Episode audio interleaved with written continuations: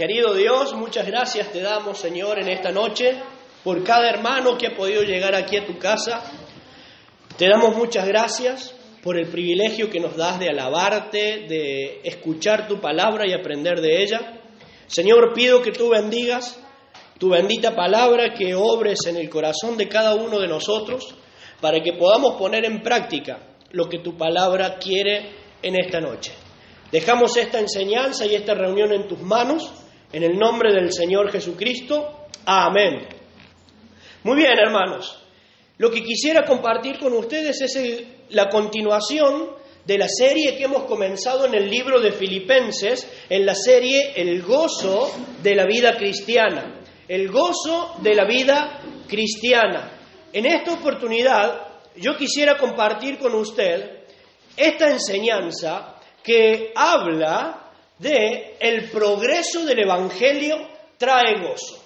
El progreso del evangelio trae gozo. Y vamos a leer el libro de Filipenses capítulo 1, versículo 12 hasta el versículo 18. Quiero que sepáis, hermanos, que las cosas que me han sucedido han redundado más bien para el progreso del Evangelio. De tal manera que mis prisiones se han hecho patentes en Cristo en todo el pretorio y a todos los demás. Y la mayoría de los hermanos, cobrando ánimo en el Señor con mis prisiones, se atreven mucho más a hablar la palabra sin temor. Algunos, a la verdad, predican a Cristo por envidia y contienda, pero otros de buena voluntad. Los unos anuncian a Cristo por contención, no sinceramente pensando añadir aflicción a mis prisiones, pero los otros por amor, sabiendo que estoy puesto para la defensa del Evangelio. ¿Qué pues?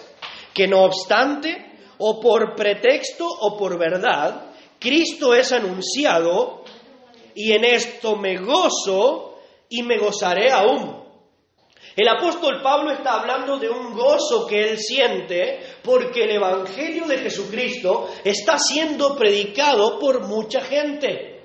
Unos dice el apóstol Pablo, predican a Cristo por amor, porque aman al Señor, aman las almas que se están yendo al infierno, pero otros predican a Jesucristo por envidia, por contención, no sinceramente. La palabra de Dios nos dice que cuando el Evangelio va progresando y almas se van salvando, se van arrepintiendo, hay gozo por eso el título de este mensaje es El progreso del Evangelio trae gozo. Nos dice la palabra de Dios en el libro de Lucas capítulo 15 versículo 7, os digo que habrá más gozo en los cielos por un pecador que se arrepiente que por 99 justos que no necesitan de arrepentimiento.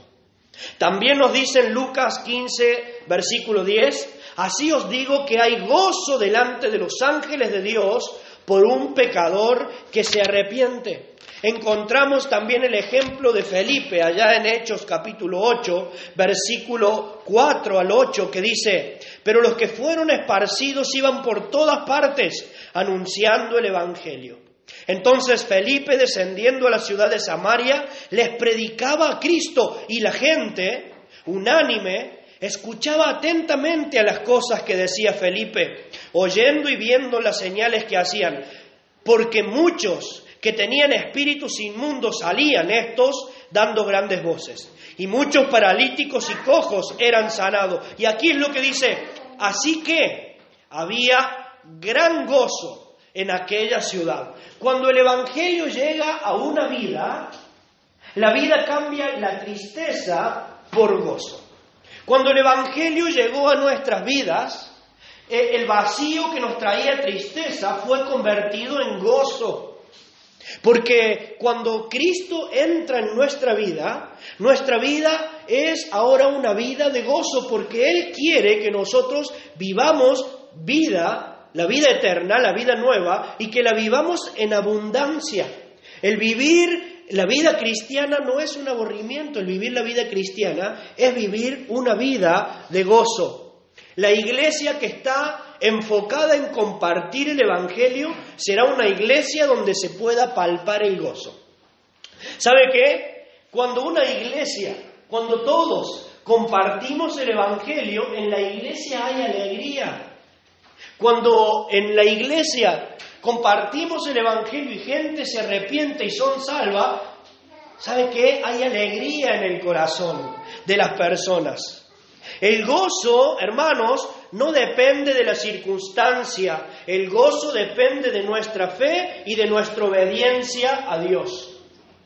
Vuelvo a repetir eso, el gozo no depende de la circunstancia, de lo que estemos pasando en este momento. El gozo depende de nuestra fe en Dios y de nuestra obediencia en Dios. Porque usted y yo podemos estar pasando un mal momento.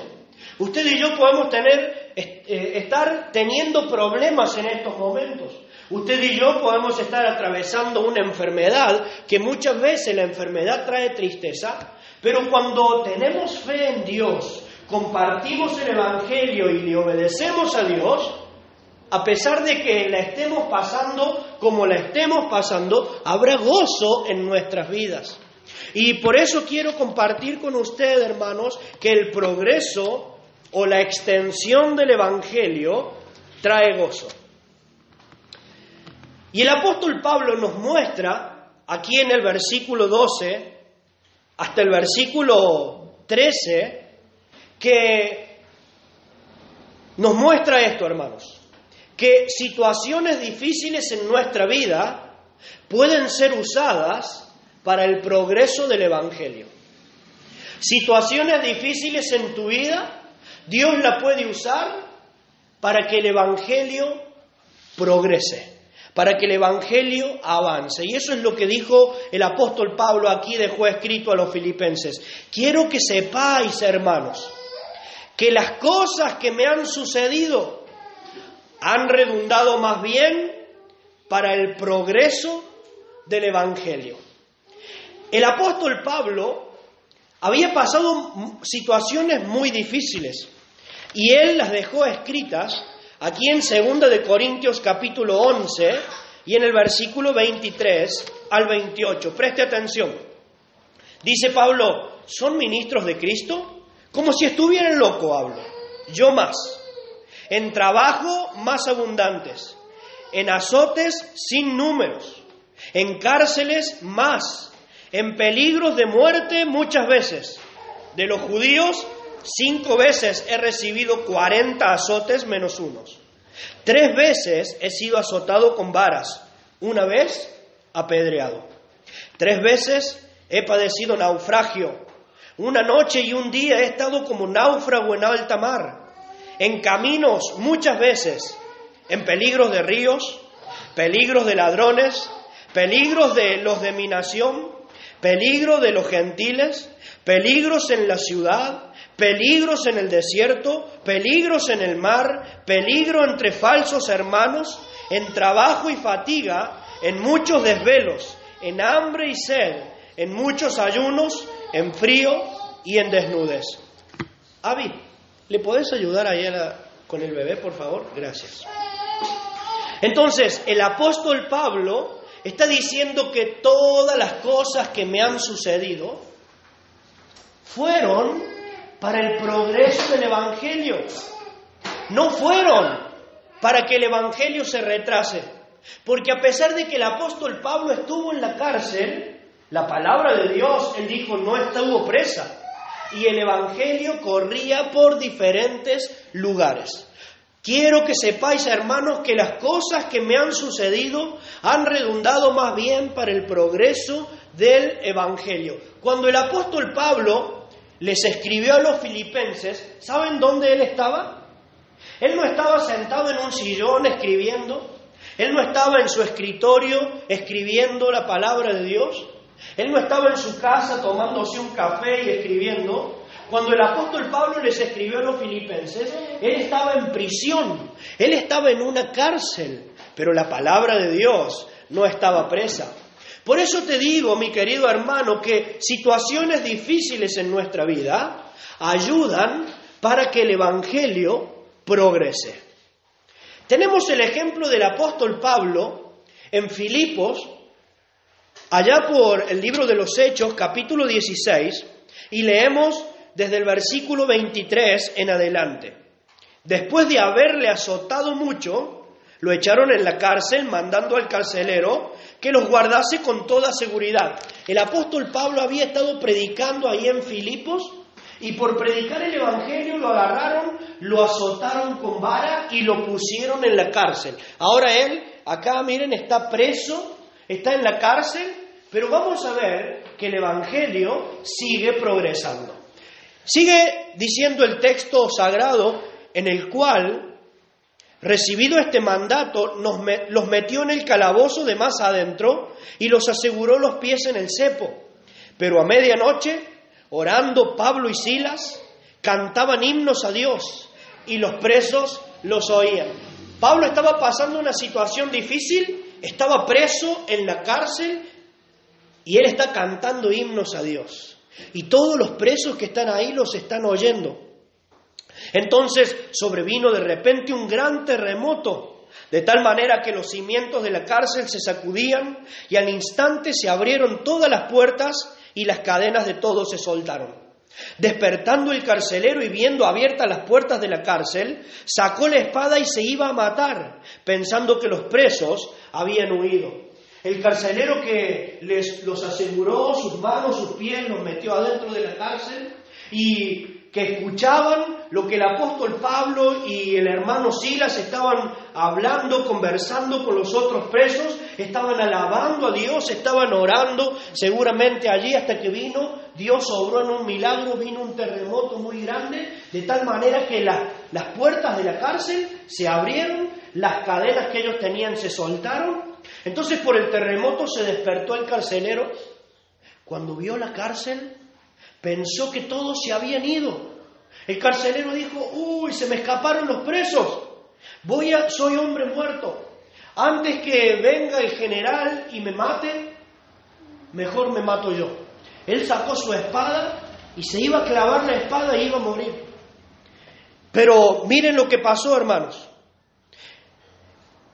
Mas Pablo clamó a gran voz diciendo, no te hagas ningún mal, pues todos estamos aquí.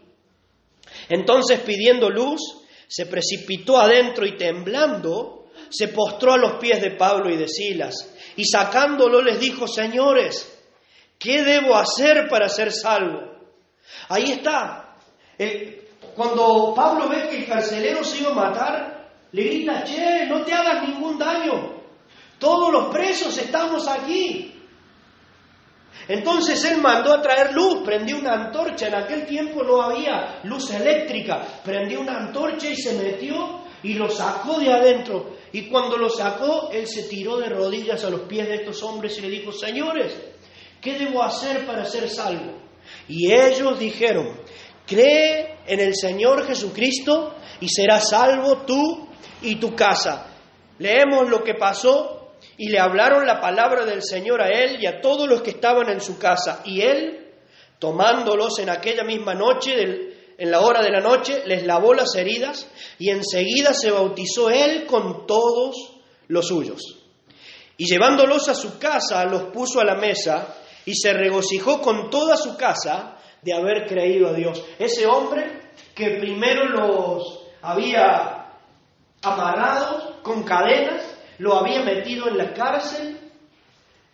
Yo no sé si él habrá sido el quien lo azotó o no, pero ahora, a pesar de que Pablo estaba pasando una situación difícil en la cárcel por algo que él no estaba haciendo ningún mal, la palabra de Dios siguió corriendo y el Evangelio alcanzó, alcanzó al carcelero y a su familia. Él lo sacó de la cárcel y lo llevó a sentarse a su propia mesa. Y ahí en la propia mesa le hablaron la palabra del Señor a toda su casa. Y contento se puso el carcelero con su casa de haber creído al Señor, porque el progreso del Evangelio trae gozo, trae alegría. Y por eso, hermano, las cosas difíciles que nos pasan en nuestra vida pueden servirnos para que el Evangelio progrese, para que el Evangelio progrese. Las enfermedades en nuestra vida nos dan oportunidades para compartir el Evangelio. Enfermedades en su vida le va a traer oportunidad de predicar el Evangelio. Imagínese que usted está enfermo. Dios le da una enfermedad. Usted va a ir al hospital. Y usted en el hospital se va a encontrar con mucha gente.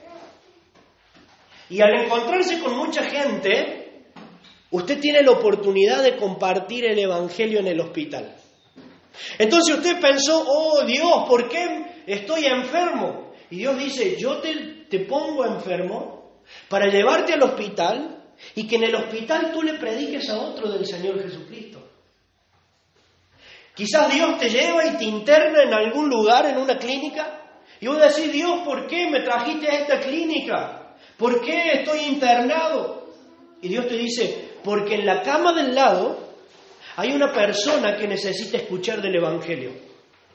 O quizás Dios te dice, porque hay enfermeros, enfermeras, que necesitan escuchar el Evangelio de Jesucristo. Porque ellos están yendo al infierno y tú conoces que Jesús les ama y quiere salvarles. Entonces, esta enfermedad será para la gloria de Dios.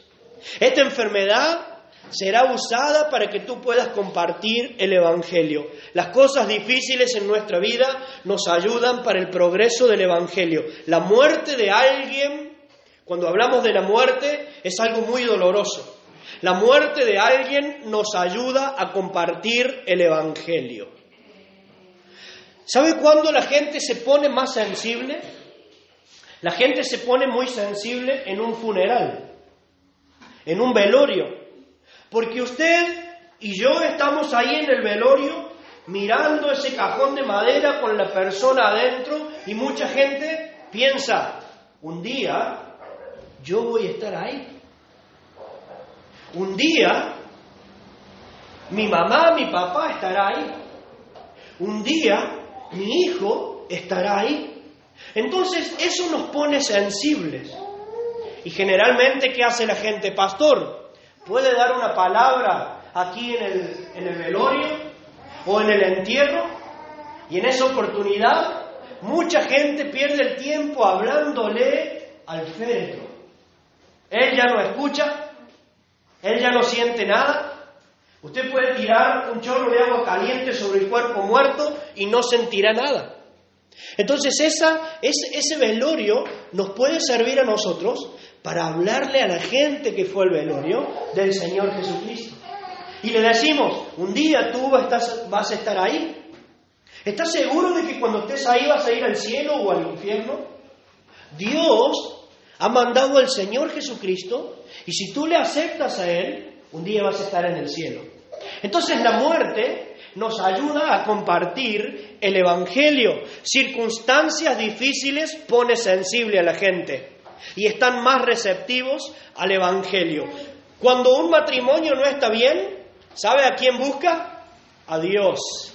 Cuando un matrimonio no está bien, una de las dos partes buscan a Dios. Y eso nos ayuda para compartir el Evangelio. Cuando alguien tiene problemas económicos, ¿saben a quién buscan? A Dios. Y esos problemas nos ayudan a nosotros a compartir el Evangelio del Señor Jesucristo, darle la única solución. Jesucristo es la solución para todas las áreas de nuestra vida. Jesucristo es la solución para el mundo perdido. Jesucristo es la solución para un alma que está yendo al infierno. Los cristianos, hermanos, usted y yo, debemos aprovechar cada situación para que el Evangelio progrese. Cuando Ailén va a la academia, tiene que compartir el Evangelio.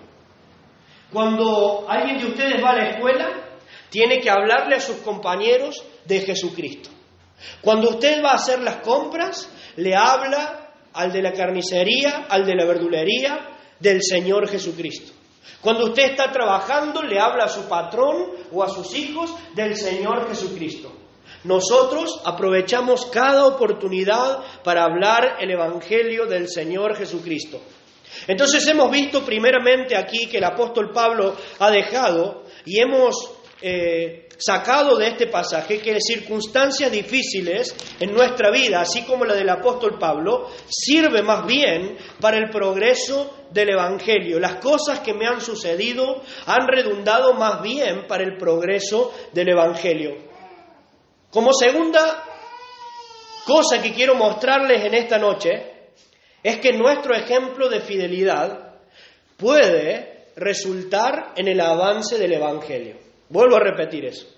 Nuestro ejemplo motiva a otro hermano, a otra hermana, para que comparta el Evangelio. Mire lo que dice el versículo 13. De tal manera que mis prisiones se han hecho patente en Cristo en todo el pretorio, y a todo lo demás. Y la mayoría de los hermanos, cobrando ánimo en el Señor con mis prisiones, se atreven mucho más a hablar la palabra sin temor. El apóstol Pablo dice, mire, todos los hermanos me ven a mí, ven todo lo que yo estoy pasando, pero ven mi fidelidad a pesar de lo que yo estoy pasando y ellos se animan y comparten el Evangelio. Pero me llamó la atención aquí que dice, y la mayoría de los hermanos, ¿vio? Dice, no dice, y todos los hermanos, cobrando ánimo. No dice, y la mayoría. ¿Sabe qué? En una iglesia habrá algunos que no van a compartir el Evangelio. Habrá algunos que no se van a animar con nada a compartir el Evangelio. Pero yo estoy orando para que la mayoría de esta iglesia podamos compartir el Evangelio. El apóstol Pablo dice, todo lo que me ha pasado a mí, mi ejemplo, los hermanos se han animado con mi ejemplo y están predicando la palabra mucho más y sin temor. La fidelidad de Pablo cuando proclamaba el Evangelio. Usted sabe que el apóstol Pablo, allá en Hechos capítulo 14, fue apedreado. El apóstol Pablo por predicar el Evangelio en una ciudad entera, los hombres agarraron piedras y empezaron a lanzar piedras sobre el apóstol Pablo, de tal manera que él quedó tirado allí y los hombres lo arrastraron, así como medio moribundo que él estaba, y lo tiraron fuera de la ciudad. Y la palabra de Dios dice que él al día siguiente se levantó y se fue a otra ciudad a predicar el Evangelio. También el apóstol Pablo cuando llegó a Tesalónica se armó un alboroto, no lo dejaban predicar el Evangelio. También hubo oposición en Éfeso.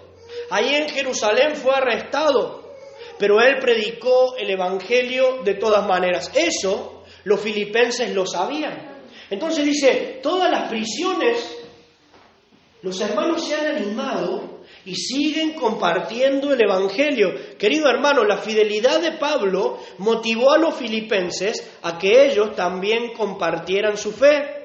La fidelidad de grandes siervos de Dios ha movido a muchos para compartir el Evangelio. La fidelidad de misioneros, como fue el pastor fundador del Templo Bautista Bíblico de Córdoba, Rey Master, él fue un, misionero norteamericano, él dejó su país, él dejó a Estados Unidos y se vino a la Argentina a predicar el Evangelio.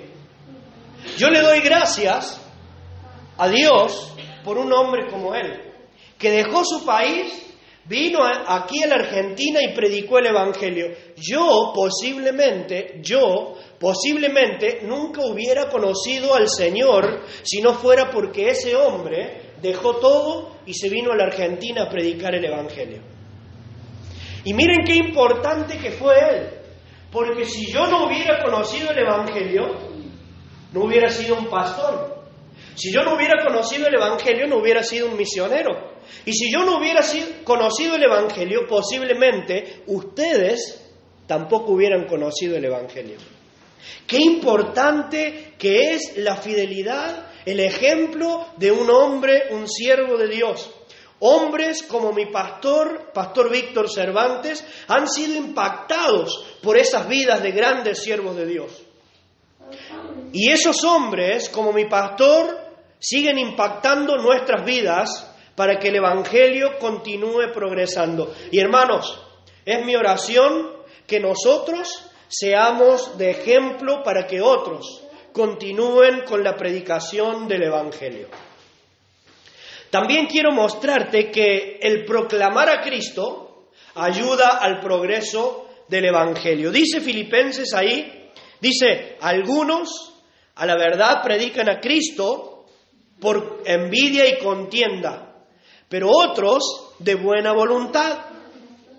Los unos anuncian a Cristo por contención, no sinceramente, pensando añadir aflicción a mis prisiones, pero los otros por amor, sabiendo que estoy puesto para la defensa y confirmación del Evangelio. ¿Qué pues? Que no obstante, de todas maneras, o por pretexto o por verdad, Cristo es anunciado y en esto me gozo y me gozaré aún. Hermanos, el apóstol Pablo dice, miren, muchos están predicando al Señor Jesucristo. Unos lo hacen por amor, otros lo hacen por envidia, pero lo que va a ayudar al progreso del Evangelio es que todos proclamemos el nombre del Señor Jesucristo. El Evangelio en estos días, mi querido hermano, es predicado por muchos. Muchos predican el Evangelio con buenas intenciones y otros predican el Evangelio con malas intenciones. Unos predicamos el Evangelio para que las almas no se vayan al infierno y otros predican el Evangelio para sacarle el provecho a la gente. El Evangelio en nuestros días se ha vuelto un negocio. El Evangelio en nuestros días se ha vuelto mercadería. La palabra de Dios dice y dejó profetizado que en estos tiempos muchos harán mercadería del Evangelio, venden el Evangelio. ¿Quiere que Dios le sane? Venga y pacte la palabra. ¿Quiere cumplir que Dios le dé su milagro? Venga y pacte la palabra. Eso no está bien, hermanos. El Evangelio se predica gratuitamente. El apóstol Pablo dice, esta es mi gloria, que presentando el Evangelio gratuitamente entonces, mis hermanos, la palabra de Dios dice que debemos orar, porque ellos están predicando el Evangelio, muchos están predicando el Evangelio, pero están enseñando mal a la gente.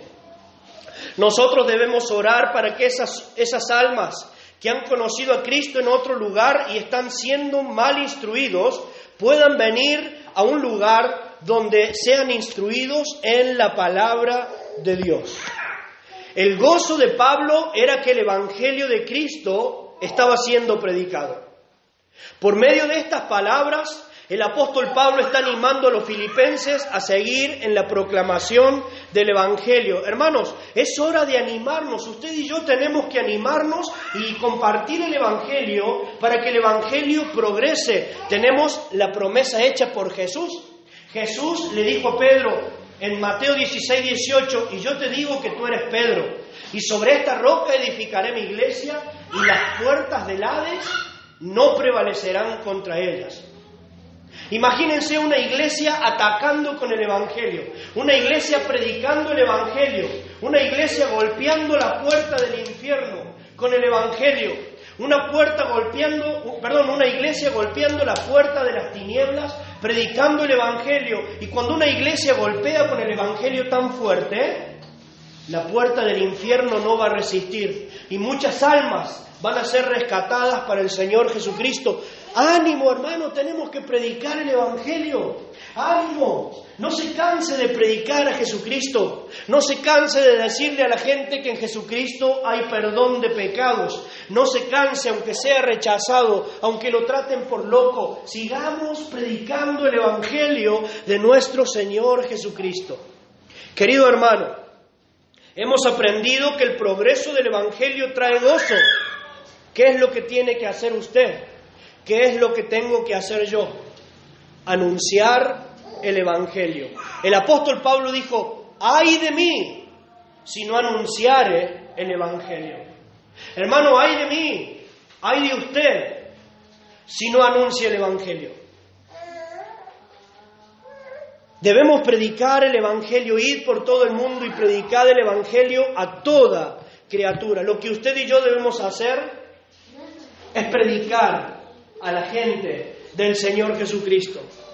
Lo que nosotros también podemos hacer para el progreso del Evangelio es orar por los misioneros, orar por los que están llevando la palabra de Dios. El apóstol Pablo dijo, y por mí, al fin de que al abrir mi boca me sea dada palabra para dar a conocer con denuedo el misterio del Evangelio. Usted y yo, hermano, hermana, podemos orar para que el Evangelio siga corriendo. Usted y yo tenemos que orar para que en Córdoba más gente conozca a Jesucristo. Usted y yo tenemos que orar para que en Santiago Capital más gente conozca de Jesucristo. Para que en Sebastián el Cano, para que tras la sierra, allá en Villa Dolores, para que en Comuna San Roque siga extendiéndose el Evangelio. Pero hay algo que podemos hacer también, y es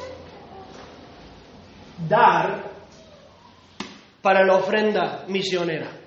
Dar para que los misioneros sigan llevando la palabra de Dios. ¿Sabe que para ir a un lugar uno no va a la estación de servicio y le dice, lléneme el tanque, porque yo voy a predicar el Evangelio? Lléneme el tanque, deme un tanque de gasolina gratis, porque yo voy a predicar el Evangelio. No. El que va a llevar el Evangelio con su familia no se siente en un restaurante y le dice, sírvame la comida gratis, porque yo voy a predicar el Evangelio. No. El que va a predicar el Evangelio y tiene que alquilar un lugar para dormir o un salón para reunirse, no le dice, deme el lugar gratis, porque yo voy a predicar el Evangelio. No, todo eso tiene un costo. Y nosotros podemos ayudar para que se le aliviane el costo a los misioneros y que se siga extendiendo el Evangelio de Jesucristo. Hermanos, el progreso del Evangelio trae gozo. Cuando usted ayuda a que el Evangelio progrese, habrá gozo en su vida. Habrá gozo en la vida de una iglesia. Y recordamos la parábola que contó el Señor Jesucristo, que un hombre tenía cien ovejas. Había un pastor que tenía cien ovejas, pero se le perdió una. ¿Sabe lo que hizo este pastor? Dejó las 99 en un lugar y se fue en busca de la oveja perdida. Y se fue a buscar esa oveja perdida y cuando la encontró, la alzó, la cargó en sus hombros y volvía gozoso, dice la palabra de Dios. Y él la comparó con un alma que se arrepiente y dijo, así os digo, que habrá más gozo en los cielos por un pecador que se arrepiente que por 99 justos que no necesitan de arrepentimiento. Querido hermano, ¿será usted un instrumento que Dios use para el progreso del Evangelio? ¿O será usted un instrumento que estanque, que frene el progreso del Evangelio? Dios tenga misericordia de usted y de mí si no somos ese instrumento para progreso del Evangelio. Querido hermano, es hora de tomar una decisión en esta noche.